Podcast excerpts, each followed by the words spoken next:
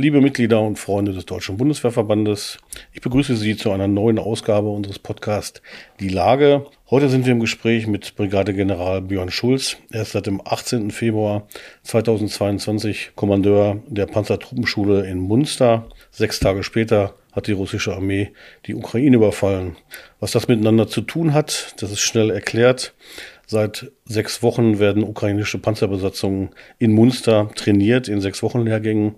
Das ist die Hälfte dessen, was deutsche Soldaten absolvieren müssen. Sie werden geschult auf dem Marder und dem Leopard 2 A6, denn diese beiden Waffensysteme sind inzwischen in der Ukraine an der Front eingetroffen. Björn Schulz erzählt, wie die Ausbildung abläuft, welche tapfere Männer die ukrainischen Soldaten aus seiner Sicht sind und was die Bundeswehr von ihnen lernen kann. Mein Name ist Frank Jungblut. Ich bin Chefredakteur des Magazins Die Bundeswehr. Die Lage. Der Podcast des Deutschen Bundeswehrverbandes. Herr General, vor wenigen Tagen ist, erster, ist die erste Ausbildungsrunde ukrainischer Soldaten am Kampfwasser Leopard 2 A6 und am Marder hier an der Panzertruppenschule in Munster abgeschlossen worden. Wie haben Sie die ukrainischen Kameraden erlebt als Kommandeur? Ganz beeindruckende Menschen. Motiviert, konzentriert, ernsthaft, aber dann doch immer noch in der Lage, ähm, tatsächlich als Soldat versteht man das, Freude an der Ausbildung, am Panzer, in der Gefechtsausbildung und beim Gefechtsschießen zu haben. Aber die Motivation und die Konzentration sowie diese schnelle Auffassungsgabe, insbesondere was das handwerkliche, technische angeht, das hat mich fasziniert. Denn in der Tat, äh, in den sechs Wochen lernen ja die ukrainischen Kameraden das, was ein deutscher Soldat, ich glaube, in drei Monaten lernt. Oder ist es doch weniger am Ende? Es ist schwierig, das zu vergleichen. Also der erste Unterschied besteht natürlich darin, dass die ukrainischen Kameraden hier sechs Tage die Woche und dann in der Regel von früh bis normalerweise etwa 20 Uhr, aber häufig dann auch Gefechtsausbildung bei Nacht, Gefechtsschießen bei Nacht gemacht haben. Einige Dinge haben wir auch im Schichtbetrieb gemacht, was Simulatoren angeht. Also die Intensität ist eine völlig andere. Deswegen ist es schon mal nicht ganz zu vergleichen. Und wir haben uns ausschließlich konzentriert auf die Beherrschung der Waffensysteme, also die technische Seite, die Anwendung, und das kleine taktische Geschäft auf der Gruppenebene, also Einzelfahrzeug bei den Panzergrenadieren, das Zusammenwirken auf und abgesessen und dann das Zusammenwirken im Zug. So, und, und diese Fokussierung reinweg auf das Technische und Taktische, wenn man das mal so nennen will, das unterscheidet sich deutlich von unseren Lehrgängen, wo bei der ähm, Führungsebene zu Kompaniechef äh, auf jeden Fall immer wer Disziplinarrecht dabei ist und viele andere Ausbildungsgebiete und wir natürlich an bestimmte zeitliche Vorgaben gebunden sind und das im Regelfall ja auch nur von Montag bis Freitag tun. Also die Vergleichbarkeit ist nicht gegeben, aber das stimmt. Das ist schon ein sportliches Ziel, das in sechs Wochen alles vermitteln zu wollen. Wie reagieren die ukrainischen Soldaten auf den Leopard 2 A6? Ist das System das, was viele sagen, nämlich ein Gamechanger? Auch aus Sicht der Soldaten, die ihn dann zu Gesicht bekommen und dann darin ausgebildet werden? Ich fange mal ähm, entgegen Ihrer Frage an mit dem, was Sie vom Marder gehalten haben und haben gesagt, wow, was für ein großartiger, toller, moderner Panzer den wir ja nun gerade aussortieren, nach so vielen Jahrzehnten treuen Dienstes, die die ähm, treue Kiste Marder geleistet 52 Jahre. Ja, und der ist ja in der Tat nicht schlecht. Der erfüllt ja immer noch seinen Auftrag. Das Kaliber ist zugegeben nicht mehr ganz so groß. Der Motor ist an seine Leistungsgrenzen gekommen, was das Gelände angeht kann mit dem Leopard schon lange nicht mehr mithalten, aber sein Wärmebildgerät in der Qualität, in der Güte, das gibt es so in den meisten äh, anderen russisch-sowjetischen Systemen nicht. Die waren begeistert von der Einfachheit des Systems, der Bedienbarkeit und all diesen Dingen. Also das zeigt schon mal auf, mit welcher Auffassung die daran gehen. Und der Schutzfaktor da drin und auch der Raum, äh, den die Soldaten im Schützentrupp hinten haben, da sagen die, das ist schon beeindruckend, wie man das machen kann. Vieles, was automatisiert ist, ist eben auch ein ganz großer Vorteil. So, und wenn man dann die Soldaten, die ein ganz anderes Gerät gewohnt sind, an den Leopard heranlässt, als die den das erste Mal gesehen haben, hatten die sich natürlich auch schon vorher schlau gemacht. Äh, auch ähm, im Internet ist ja genug drüber zu lesen. Aber die waren schon sehr, sehr beeindruckt ähm, von dem System als solches und dann es anfassen, anwenden zu können, dann durch die Optiken zu schauen, diese Qualität zu erleben, die ähm, unglaubliche Qualität des Nachtsichtgeräts, ähm, das Ausprobieren dann ähm, der Waffenstabilisierung, das Lasern, die Zielgenauigkeit und wenn man dann im scharfen Schuss dann tatsächlich erlebt, der Erstschusstreffer ist keine schwarze Magie. Man muss es natürlich können und beherrschen. Aber das ist der Weg, dass, den dieses System geht, dass man nach Möglichkeit mit dem ersten, aller spätestens mit dem zweiten Schuss trifft.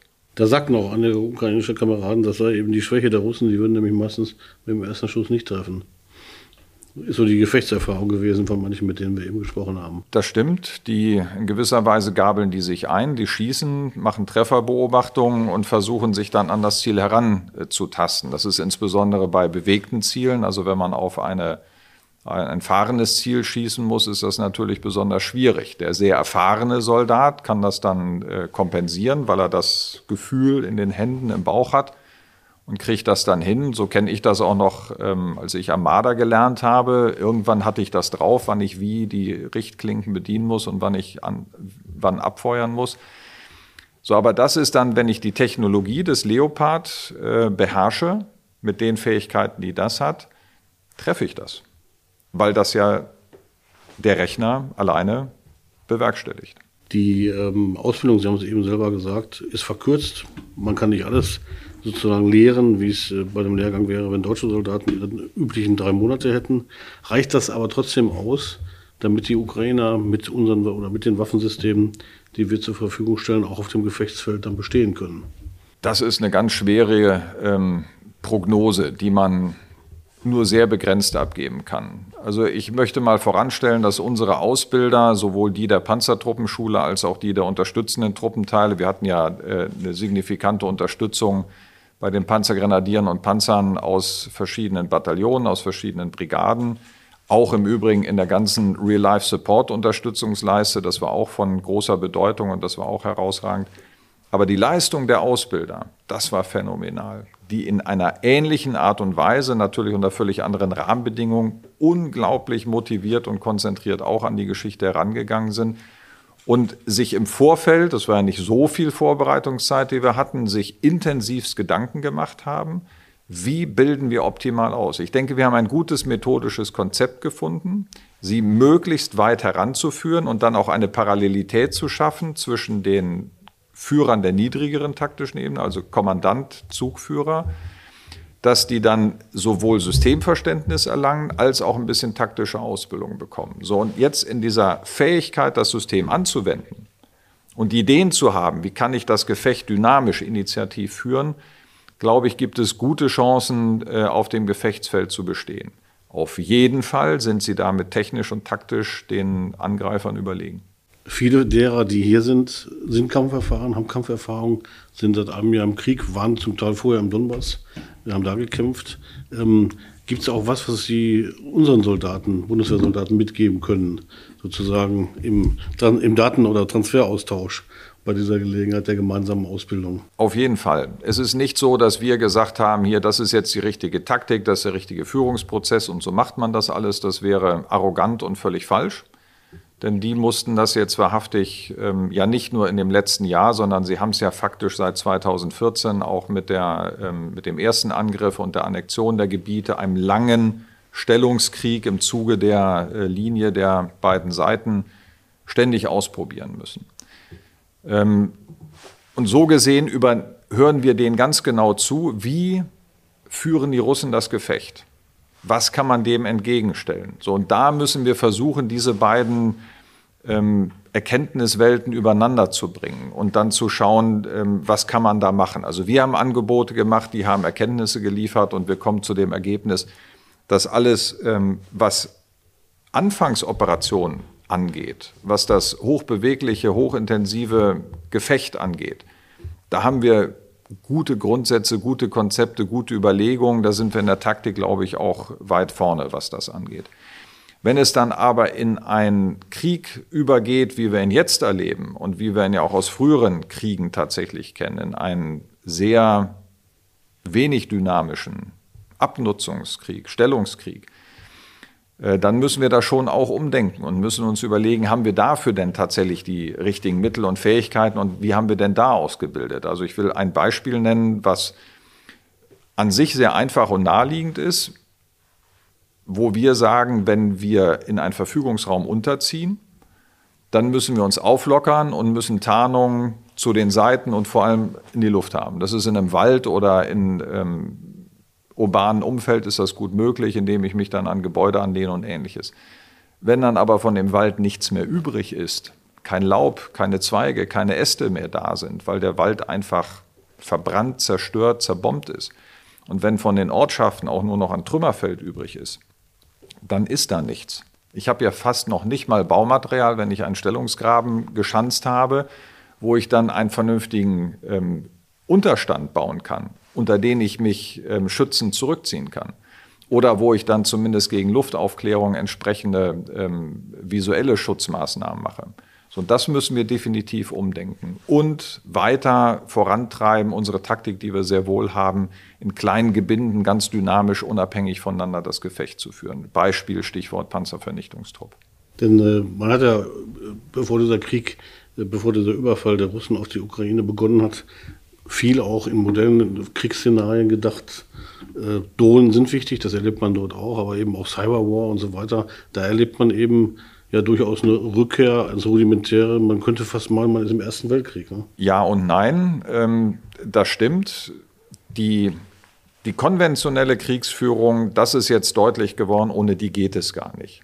Aber es geht auch ohne das gesamte andere nicht. Wir sehen jetzt auch ganz deutlich, wer die Luftherrschaft hat, hat ganz viele Vorteile auf seiner Seite. Wer weitreichende Systeme hat, hat extrem viele Vorteile auf seiner Seite.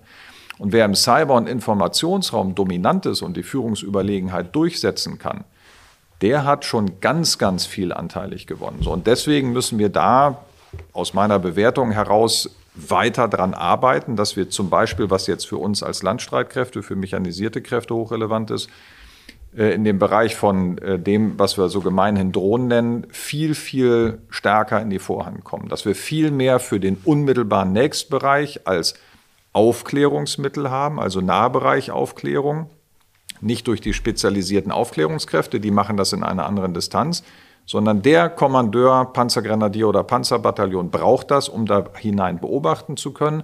Und am Ende werden wir auch nicht um die Diskussion drumherum kommen, dass wir sagen, wir brauchen dann auch Drohnen mit Wirkmitteln.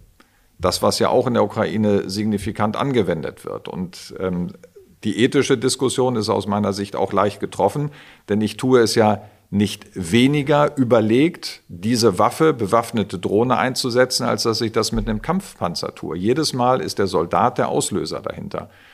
Und ich tue mich leichter zu überlegen, mit einer Drohne, wo ich Auge auf ein Ziel habe, zu entscheiden. Und jetzt bekämpfe ich das mit einer zum Kampf befähigten Drohne, als dass ich um eine Ecke fahre mit dem Panzer in der unmittelbaren Duellsituation bin und jetzt sofort schießen muss oder mich entscheide, nicht zu schießen. Also von daher ist diese ethische Diskussion wichtig, aber auch nicht immer klar zielführend, so wie sie geführt wird. Und um das Gefechtsfeld tatsächlich heute, das moderne, sehr schnelle, dynamische Gefechtsfeld beherrschen zu können, ist das Ganze unverzichtbar. Den Eindruck kann man gewinnen, in der Tat. Ähm, Stichwort Panzerkoalition ist eine lange Debatte, bis man sich entschieden hat, Deutschland liefert Leopard 2 Kampfpanzer Modell A6 es werden aber viel mehr Leopard 1 A5 geliefert werden am Ende. Äh, trotzdem sagen Experten, und sie zählen dazu, das ist auch ein gutes Waffensystem. Das ist nicht eine alte Kiste, die wir da jetzt liefern, sondern durchaus konkurrenzfähig im Gefechtsfeld. Ist es, definitiv. Ähm, die Frage kommt immer wieder auf, tatsächlich ist das nicht alles viel zu alt. Ähm, ich habe selber als Kompaniechef, Panzergrenadierkompanie, als Couleurkompanie eine Leopard 1 A5 Kompanie, also das ganze Bataillon, Nachbarbataillon war so ausgestattet gehabt. Und das ist ein ganz hochdynamischer, großartiger Panzer, der von der Fähigkeit ähm, der Optiken, der äh, Waffenstabilisierungsanlage ungefähr gleich aufgestellt ist. Das Kaliber ist das kleinere, das heißt die Durchschlagskraft und Kampfentfernung ist dann etwas verkürzter, aber dann muss ich halt überlegen, wo setze ich die wie ein? Das ist die Frage, die man sich stellen muss. Und das kann ich taktisch lösen. Ansonsten ist die Silhouette kleiner, der Panzer ist insgesamt leichter, damit dann vielleicht auch für die Umweltbedingungen, die in der Ukraine herrschen, in vielen Bereichen sehr viel zweckmäßiger einzusetzen. Also der ist definitiv ein zusätzlicher Gewinn für das Gefechtsfeld und darf jetzt nicht in einen unmittelbaren Vergleich mit dem Leopard 2A6 gebracht werden. Am Ende ist er vielleicht sogar leichter in Stand zu setzen. Das wiederum weiß ich aber nicht. Zu guter Letzt, wenn Sie die ukrainischen Kameraden verabschieden oder jetzt auch verabschiedet haben, was geben Sie ihnen mit auf den Weg? Oder was ist das für ein Gefühl? Das, denn Sie wissen ja, die gehen jetzt an die Front, da wird gekämpft und da kann man auch fallen. Tatsächlich ist das so in dieser Ernsthaftigkeit, ähm, auch wenn der Vergleich natürlich ähm, fürchterlich hinkt, am ehesten vergleichbar mit einer Verabschiedung von Soldaten in der Bundeswehr in den erweiterten Auslandseinsatz oder in das erweiterte Aufgabenspektrum Auslandseinsatz, wo wir auch mit ganz konkreten Gefahren äh, zu leben haben äh, und auch da nicht jeder unserer Kameraden lebend oder gesund zurückkommen konnte. Aber das natürlich in deutlich geringerem Umfang. Und die Vorstellung, dass man weiß, dass es doch äh, zu einem erheblichen Anteil von Gefallenen und Verwundeten von diesen Kameraden kommen kann, das lässt einen definitiv nicht unberührt. Äh, dann wäre man ja nicht Mensch, weil wir ja auch wissen, dass die tatsächlich auf der richtigen Seite stehen, dass die für das Gute einstehen. Und dann fällt es einem ja noch umso schwerer. Jedes Opfer in diesem Krieg ist definitiv eins zu viel. Das Elend der Zivilbevölkerung ist ähm, schwer zu ertragen, wenn man diese Bilder da sieht. Und von daher haben wir den Soldaten und wünschen den Soldaten, die wir ausbilden, alles Gute, alles Soldatenglück, das Geschick auf dem Gefechtsfeld, die Dinge, wie wir sie beigebracht haben und wie sie selber ähm, gelernt haben und vermögen, richtig anzuwenden um möglichst gut aus diesem Konflikt rauszukommen und gesund heimzukehren. Aber auch tatsächlich, ähm, dafür ist man dann zu sehr Ausbilder, dass man sich wünscht, dass sie das Gelernte anwenden. Ob es die Materialerhaltung ist, die Pflege des Systems, was sie anvertraut bekommen haben, und die Einsatzgrundsätze, um eben auch tatsächlich die guten Chancen haben, das gut zu überstehen. Ja, wir bedanken uns, Herr General, für das äh, sehr ausführliche und auch äh, erkenntnisreiche Gespräch und freuen uns auf die weitere Zusammenarbeit. Ich danke Ihnen.